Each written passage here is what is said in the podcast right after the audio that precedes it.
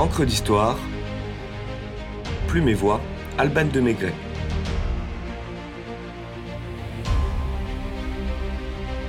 Le blue jean, uniforme de la planète bleue.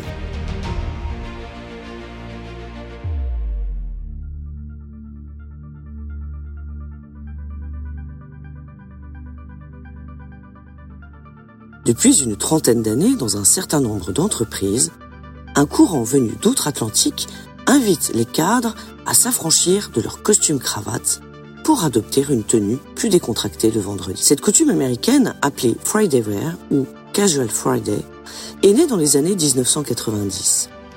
Elle vise notamment à briser la distance sociale et les barrières hiérarchiques entre les employés. Ainsi, col blanc et col bleu se confondent dans leur jean le temps d'une journée, ou davantage, la tenue start-up en vogue étant plutôt détendue. Un uniforme fait place à un autre, pourrait-on dire. Pas tout à fait. Regular, bootcut, loose, straight, slim, skinny, baggy, destroy. Chaque jean est unique, personnel, irremplaçable. Seconde peau de celui ou celle qui le porte, il est bien plus qu'un simple vêtement.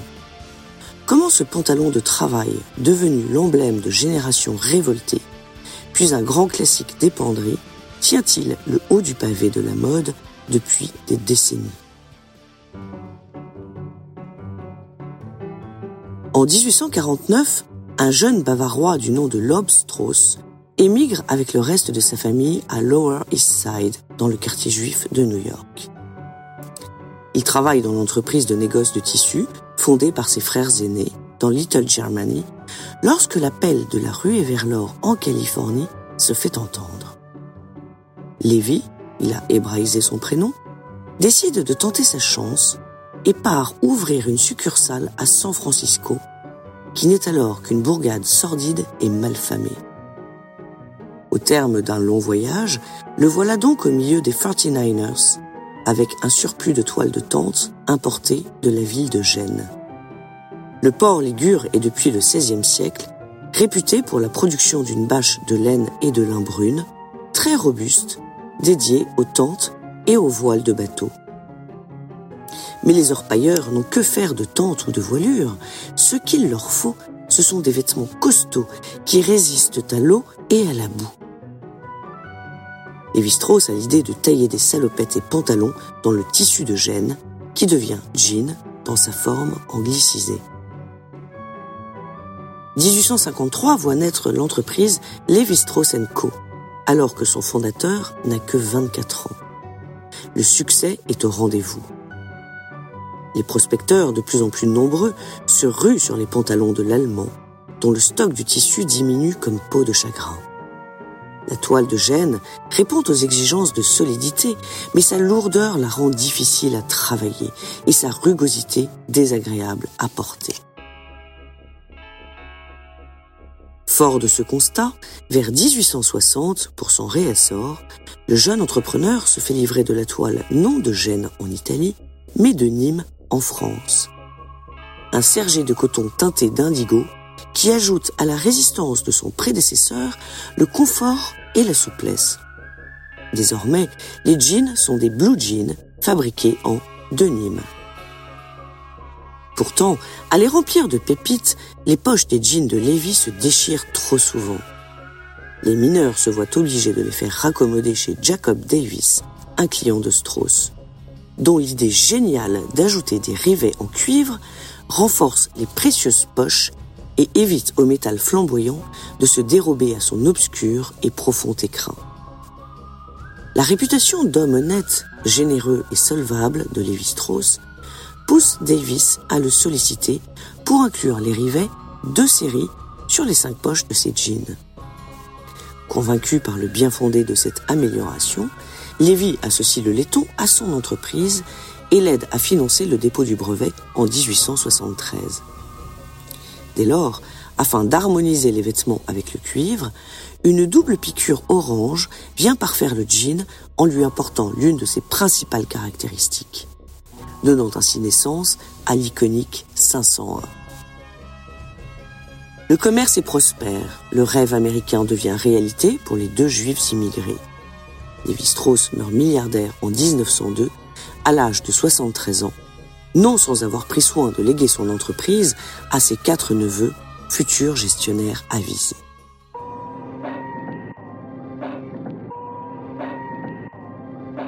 « 1929. Jeudi noir. Wall Street s'effondre. Dépression, ruine, faillite, chômage, récession entraînent les Américains à chercher quelques fortunes vers d'autres horizons. Beaucoup spéculent sur la Californie à l'ouest. À la faveur du krach boursier, puis du New Deal en 1933, agriculteurs et ouvriers se convertissent au jean, pantalons pratiques, confortables et bon marché. À partir de 1935, le jean incarne l'American Way of Life, sous l'impulsion d'une publicité Lévi-Strauss dans le très select magazine Vogue, mettant en scène des cow-boys en serge bleu. Cela inspire les étudiants bon chic bon genre qui l'adoptent comme vêtement de vacances, de loisirs et même de campus. Si pour certains, porter du dénime est un acte de contestation, pour d'autres, c'est tout simplement mêler la légende des pionniers ou des cow-boys au modernisme, version bonne famille. Le jean va donc connaître un souffle nouveau et franchir les barrières sociales entre les ouvriers et la riche société de l'Est, industrielle et artistique, autant masculine que féminine. Le jean s'urbanise, le jean se féminise, le jean s'universalise.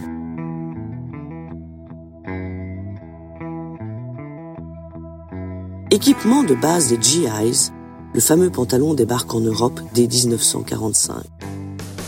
Paris regorge d'Américains en mal de distraction, qui le soir viennent swinguer dans les clubs de jazz à Saint-Germain-des-Prés.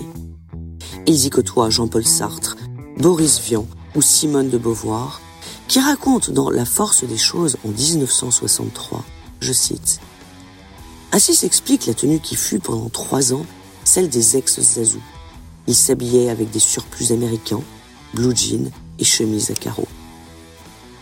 Dans les années 50 à 70, le jean se dévergonde.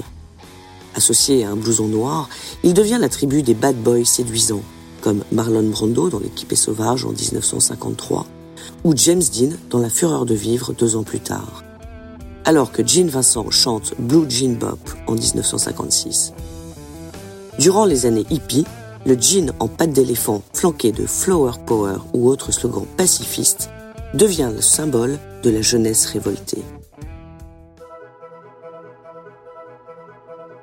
Sage ou moins sage, chic ou décontracté, intemporel ou dernier cri, bon marché ou hors de prix, les grands couturiers eux-mêmes s'emparent du vêtement pour en faire un incontournable. La salopette, devenue un pantalon emblématique, se décline en jupe, Robe, short, chemise, blouson, casquette, que sais-je encore. Je n'ai qu'un regret, ne pas avoir inventé le blue jean, déplorait Yves Saint-Laurent. Né au XIXe siècle, parti à la conquête du monde au XXe siècle, d'une évidence absolue au XXIe siècle, l'épopée fantastique du jean ne semble pas prête de s'arrêter. Et si Lévi-Strauss n'avait rien inventé? En 2010, une exposition a rassemblé les toiles d'un peintre italien anonyme que les experts ont nommé le maître de la toile de jean. Datant de 1650, ces tableaux représentent des paysannes ou des mendiants vêtus d'une étoffe indigo, dont les déchirures prouvent l'épaisseur du tissu et qui a tout, semble-t-il, du mythique de Nîmes. 17e ou 19e siècle. Où donc est la vérité? Peu importe finalement, puisque comme le dit un autre Lévi-Strauss, Claude de son prénom, dans Anthropologie structurale en 1958, je cite, Chaque histoire s'accompagne d'un nombre indéterminé d'anti-histoires, dont chacune est complémentaire des autres.